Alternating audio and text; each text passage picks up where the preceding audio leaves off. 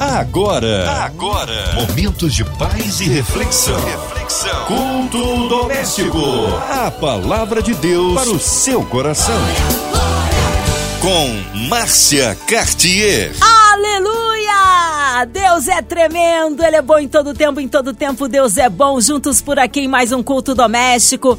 Hoje, para ministrar a palavra do Senhor, nosso querido Bispo Jaime Coelho. Ele que é da Igreja Evangélica Edificação em Cristo em Nilópolis. A paz, Bispo Jaime. Bem-vindo em mais um culto. Boa noite, querida Márcia Cartier e ouvintes da Rádio 93 FM. Bispo Jaime Coelho aqui falando e juntos estaremos hoje compartilhando uma palavra vinda do coração de Deus. Que bom que estamos juntos. Será com certeza uma noite maravilhosa para a glória do Pai. Hoje a palavra no Antigo Testamento, Bispo Jaime. Hoje o texto que vamos ler juntos é o livro de Deuteronômio, capítulo 32, versículos número 4. A palavra de Deus para o seu coração. Diz assim a palavra do Senhor: Eis a rocha, suas obras são perfeitas, porque todos os seus caminhos são juízo. Deus é fidelidade e nele não há injustiça. É justo e reto. O texto que acabamos de ler nos mostra o Senhor como sendo uma rocha que está presente em nossa vida. É bem certo que a rocha ela tem uma conotação de base, de uma estrutura sólida, de algo que pode receber uma construção em cima tranquilamente e dar a ela a possibilidade de permanecer de pé. É muito importante que nós venhamos entender essa qualidade ou essa característica do nosso Deus, que Ele é a segurança que nós precisamos, que Ele é em quem nós devemos realmente confiar, em quem nós devemos realmente embasar a nossa vida. O Salmo 40, versículo 2, o salmista vai dizer assim: Ele me tirou de um poço de destruição, de um ambiente de lama, e pôs os meus pés sobre uma rocha, e firmou-me num local seguro. Falar de rocha é exatamente isso. Falar de base, falar de estrutura, falar de termos realmente a possibilidade de ter firmeza para a nossa caminhada e assim, debaixo dessa realidade, podermos construir algo. Algo duradouro, uma vida duradoura, uma família duradoura. Eu e você precisamos ter essa base para que tudo aquilo que somos e tudo aquilo que estamos inseridos possa realmente ter sucesso, alcançar, ter bom êxito, alcançar é, lugares que foram determinados para nós. Então, toda vez que eu falo de rocha, eu lembro de Jesus ensinando, quando ele vai falar ali sobre os dois fundamentos, a areia e a rocha. Um foi lá e cavou e construiu a sua casa sobre a areia. A tempestade veio e, infelizmente, aquela casa não conseguiu ficar de pé. O outro foi lá e cavou sobre a rocha, um local sólido, um local onde tem base para se construir alguma coisa que precisa ser levado realmente adiante, algo duradouro, algo que tenha sua devida importância. E a tempestade veio e ela não caiu. Essa casa permaneceu de pé. Duas coisas eu vejo é, claras nesta parábola que Jesus contou. Primeiro, que Deus nos dá o direito de escolher onde nós vamos construir a nossa vida. Que tipo de estrutura nós vamos escolher para poder cavar e então dar início à construção da nossa vida, de um propósito de existência. Se você escolher cavar na areia, Deus não vai te impedir disso acontecer. Ele não vai te impedir de cavar. Ele vai permitir que você faça isso. Se você escolher cavar na rocha, Deus também vai permitir que você faça isso. É claro que o Senhor sempre vai nos aconselhar a cavarmos sobre a rocha, mas a decisão é sempre nossa sobre o que estamos construindo a nossa história de vida. Então, essa é a primeira realidade. Nós temos o direito de escolher aonde vamos cavar para construir a nossa vida. Mas a segunda realidade que eu vejo é que a tempestade sempre vem. E a tempestade sempre vai provar os fundamentos, os fundamentos da nossa vida, os fundamentos da nossa história, aquilo que carregamos como base. Quando o Senhor é a nossa base, nunca seremos confundidos. Quando o Senhor é a nossa base, nunca seremos decepcionados, porque na verdade ele é o que ele é. Ele é a rocha de justiça. Ele é a rocha da nossa salvação, como diz o Salmo 95, versículo 1. Venham, cantemos ao Senhor com alegria, aclamemos a rocha da nossa salvação. Ou Salmo 62, versículo 6. Somente Ele é a rocha que me salva. Ele é a minha torre alta e não serei abalado. Sobre que fundamento você tem construído a sua vida e a sua história? Essa é uma realidade que nós precisamos aprender a administrar. A não tentar construir coisas que são importantes, como a nossa vida, nossa história, nossa família, nosso ministério, ou seja lá o que for que é importante sua carreira profissional, seja lá o que for importante para a tua vida, sobre um fundamento que não é estável, sobre um fundamento que não pode dar a você a segurança que você precisa para que você chegue aonde você quer chegar. Então, escolher o fundamento é algo muito importante. A areia é mais fácil de cavar. Você tem menos trabalho, se cansa menos, você vai demandar menos tempo, vai gastar menos tempo para fazer isso. A rocha não. O terreno sólido não ele demora mais, você vai fazer mais força, vai demorar um pouco mais de tempo, como nós falamos, né? Vai te cansar um pouco mais. Porém, quando a tempestade vier, ela vai provar os dois fundamentos. E aquele que construiu a sua vida sobre a areia cairá, mas aquele que construiu a sua vida sobre a rocha, esse permanecerá de pé. Então, aqui está claro de que nós precisamos entender e colocar essa rocha como fundamento para a nossa história, para a nossa vida, para as nossas escolhas, para a direção da nossa alma, para a direção do nosso ministério, para que a nossa base seja realmente algo que dê a nós a possibilidade de continuar adiante. Uma vez eu preguei na igreja sobre frustração e essa é uma mensagem muito interessante, porque frustrar significa privar alguém de algo que ele tem como base. Preste atenção. Frustrar é privar alguém de algo que ele tem como base ou como fundamento, né? Então preste atenção. Existem pessoas frustradas porque infelizmente elas depositaram a sua confiança no fundamento errado ou escolheram o fundamento errado para construírem seus relacionamentos, ou seja lá que área for da sua vida. Quando a gente escolhe errado, infelizmente os resultados também serão errados. Quando a gente não sabe que caminho tomar, claro que esse caminho qualquer que a gente escolheu ou o mais fácil vai nos levar a momentos difíceis. É importante que nós venhamos então viver debaixo dessa realidade para que não sejamos frustrados para que não vivamos frustrados, para que não venhamos a carregar amargura ou decepção a respeito de frustração. Porque muitas vezes nós depositamos nossa confiança no homem e o homem falha conosco. Nós depositamos a nossa confiança nas, nas coisas e as coisas às vezes dão errado ou não funcionam e a gente vai acumulando frustração. Mas quando colocamos e depositamos a nossa confiança no Senhor, quando fazemos dele a nossa rocha, nós jamais seremos abalados, nós jamais seremos frustrados, porque Ele cumpre o que promete. E Ele só promete aquilo que Ele vai cumprir na nossa vida. Então, a primeira coisa que nós precisamos pensar em, em colocar na nossa vida é um fundamento correto. Ele é a nossa rocha, eis a rocha, suas obras são perfeitas. E aqui entra um parâmetro muito interessante é, sobre Deus, porque a vontade dele é boa, perfeita e agradável. Quando nós estamos conectados com isso, quando nós estamos engajados com essa realidade de vivermos a vontade de Deus para a nossa vida, nós entendemos que aquilo que ele planeja, os caminhos que ele traça, como está escrito aqui no texto que acabamos de ler, suas obras são perfeitas porque todos os seus caminhos são juízo. Se nós entendermos que o plano de Deus é sempre o melhor para a nossa vida, se nós compreendermos que o plano de Deus sempre será bom, perfeito e agradável para nós, nós não teremos dúvidas em nos abrir para esse plano, em permitir que esse plano seja algo real para nós.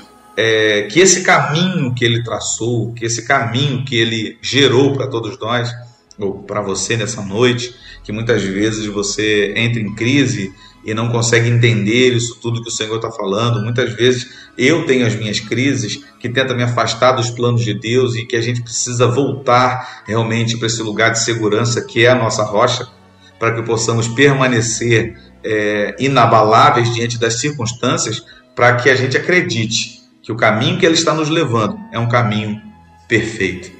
A Bíblia diz: o caminho do Senhor é perfeito, a palavra do Senhor é poder ela é arma e escudo para todos os que nele confiam. Então, o caminho do Senhor é perfeito. É, tem uma história muito interessante sobre o povo de Israel quando sai do Egito, porque a Bíblia diz que o Senhor não os levou pelo caminho do mar para que eles não vissem a guerra e retornassem para o Egito, desistissem é, da caminhada. Então o Senhor não levou eles pelo caminho mais curto. Esse caminho do mar era o caminho mais curto para chegar ao destino que o Senhor tinha traçado para eles a Canaã. Já o Senhor levou-os pelo caminho do deserto, que era o caminho mais longo. E há uma lógica muito interessante nisso, porque no meio do caminho, desse caminho do mar, existia um povoado, uma, uma comunidade que foi gerada por pessoas que vieram de outro país para lutar, um povo de guerra que veio para lutar contra o Egito, foram derrotados e ao voltar para casa decidiram não ir mais para casa e criaram ali então uma comunidade e viviam ali. E esse povo que estava no meio desse caminho do mar, chamado caminho do mar, como a Bíblia é, relata, esse povo era um povo de guerra.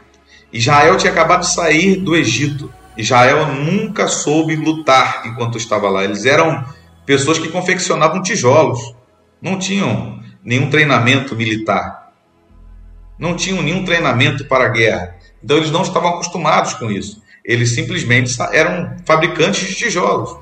E se logo na primeira jornada, no primeiro momento ali é, é, de experiência, numa caminhada, é, num processo na caminhada com o Senhor, eles encontram uma guerra no meio do caminho, eles iriam desistir, iriam embora, iriam realmente correr, porque eles não iam suportar a guerra que estourar contra eles. Então o Senhor os leva por um outro caminho, o caminho mais longo. Por que, que eu estou puxando essa história para você, querido ouvinte? Porque se todos os caminhos do Senhor são juízos, se o Senhor é perfeito, suas obras são perfeitas, os seus caminhos revelam isso, a gente precisa aprender a confiar naquilo que Ele está planejando para a gente. A gente precisa aprender a acreditar naquilo que Ele está gerando para a gente. Porque é muito importante que a gente não duvide do caminho. Às vezes demora um pouco mais e a gente começa a se perguntar, a se questionar, a questionar o próprio Deus a respeito daquilo que Ele está fazendo. Ah, está demorando muito, Senhor e tal, mas neste caminho que o Senhor traçou para você, neste caminho que o Senhor traçou para mim, há proteção, há um livramento, há um certo cuidado revelado de Deus para a sua vida nas coisas que não acontecem tão rapidamente, nas coisas que não acontecem tão repentinamente. Então não queira o processo mais curto, porque talvez o caminho mais curto vai ser o pior para você. Aceite o caminho que Deus traçou. Aceite o caminho que aponta para os princípios, aceite o caminho que aponta para a santidade, aceite o caminho que aponta para a fidelidade, para as coisas que você precisa construir sobre base sólida, para que você não desista, para que você não se decepcione, para que você não se frustre. Acredite naquilo que Deus está fazendo. Aceite com alegria aquilo que o Senhor está fazendo que todas as coisas cooperam para o bem daqueles que amam a Deus e são chamados segundo o seu propósito. Então eu preciso acreditar que o caminho que ele traçou é o melhor caminho para mim. Que esse caminho é justo, é um caminho que durante esse processo desse caminho ele vai me preparar, as coisas vão acontecer para provar muitas vezes o meu coração, e que o Senhor está gerando livramento, me protegendo, por exemplo, da guerra que talvez eu não consiga suportar e que está no meio do caminho e que muitas vezes pode me fazer desistir de todas as coisas. Então, a primeira coisa é que o Senhor é uma rocha, a segunda coisa é que esses, o seu caminho é perfeito, as suas obras são perfeitas, que Deus é fidelidade. Olha o que o, o autor está dizendo: Deus é fidelidade e nele não há injustiça. Isso é muito importante. Caminhar crendo que Deus é fiel. caminhar que nele há uma recompensa. Talvez você esteja no meio da caminhada pensando: puxa, caramba, eu estou passando por um monte de coisas, estou sofrendo um monte de situações. Ai, por que isso? Por que aquilo? Por que aquilo outro? Olha, querido, entenda: você não pode parar, você não pode desistir. Você não pode voltar atrás, porque o Senhor, ele vai cumprir no tempo determinado tudo o que ele te prometeu, porque ele é fiel. Se tem uma coisa que Deus não pode negar é a sua fidelidade. Como a própria Bíblia nos ensina, ainda que o homem seja infiel, Deus permanece fiel. Ele é fiel e ele é justo. E ele está conosco para nos levar aonde precisamos chegar, nos conduzir até onde nós precisamos chegar.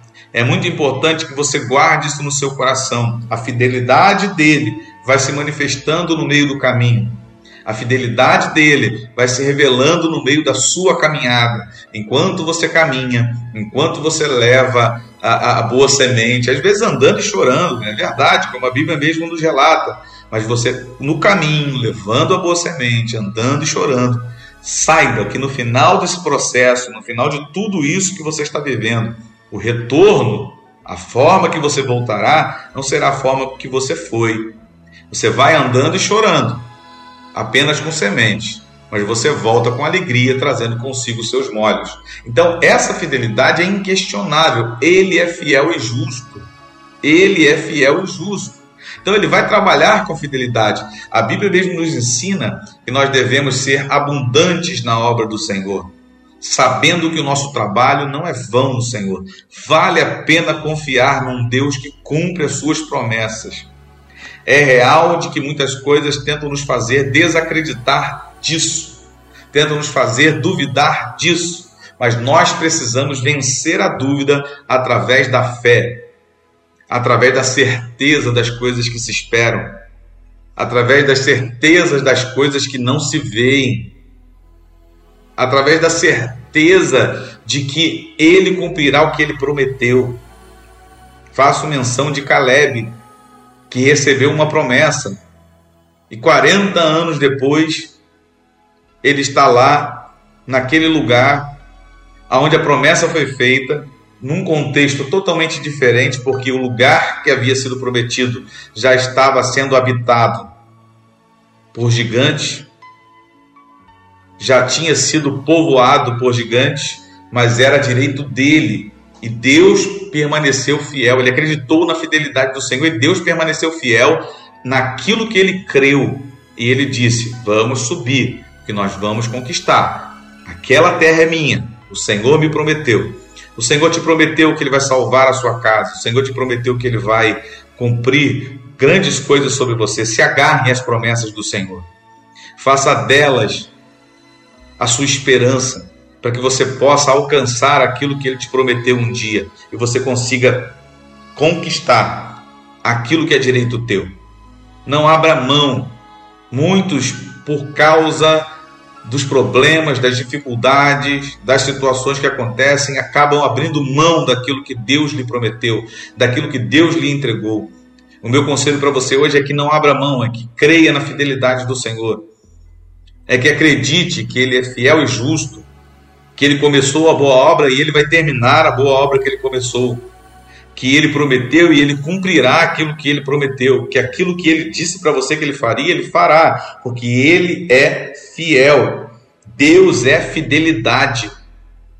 Ele não pode negar a si mesmo. Então ele não pode ser infiel àquilo que ele um dia disse que faria. Ele vai ser fiel a isso.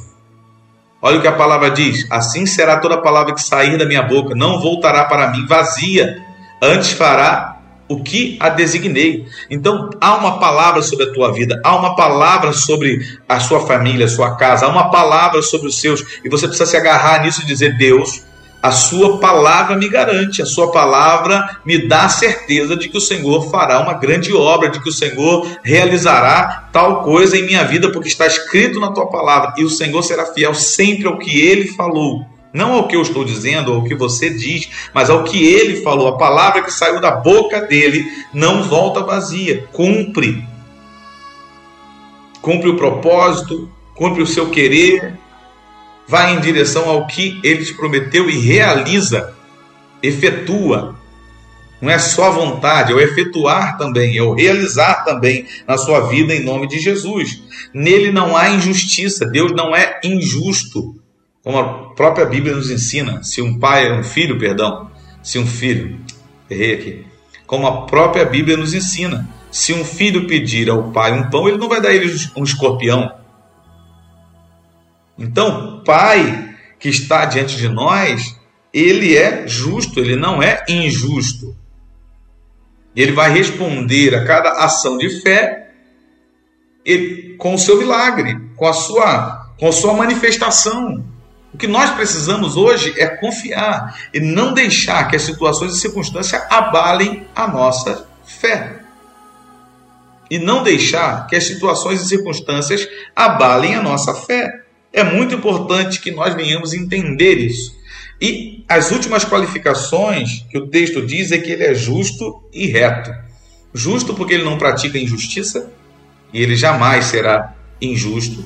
E reto porque os seus planos as suas linhas são retas. Dizem por aí que Deus escreve certo por linhas tortas. Eu não acredito nisso. Eu acredito que Deus endireita as linhas e escreve sobre elas. Então ele é reto. Ele age com retidão. Ele age com precisão. Seus planos são reais. Porque Deus não tem plano B. Deus só tem plano A. Nós traçamos plano B, plano C, plano D, mas Deus só tem um plano uma vontade só que é boa, perfeita e agradável. Se você está passando por situações difíceis, se você está passando por momentos complicados na sua vida, acenda o seu coração nessa esperança de que Ele é a rocha, de que as suas obras são perfeitas e os seus caminhos são juízo, de que Ele é fiel, de que Ele é justo porque não há injustiça nele e de que Ele é reto. Agarre-se nisso e te, com certeza o Senhor responderá à tua vida com milagres. Essa noite eu profetizo sobre a tua vida resultados de fé, resultados de confiança que o Senhor te dará nesses dias, em nome de Jesus. Amém, aleluia! Que palavra de poder, palavra abençoadora. Cremos um Deus de misericórdia e de poder que opera maravilhas na vida daquele que crê.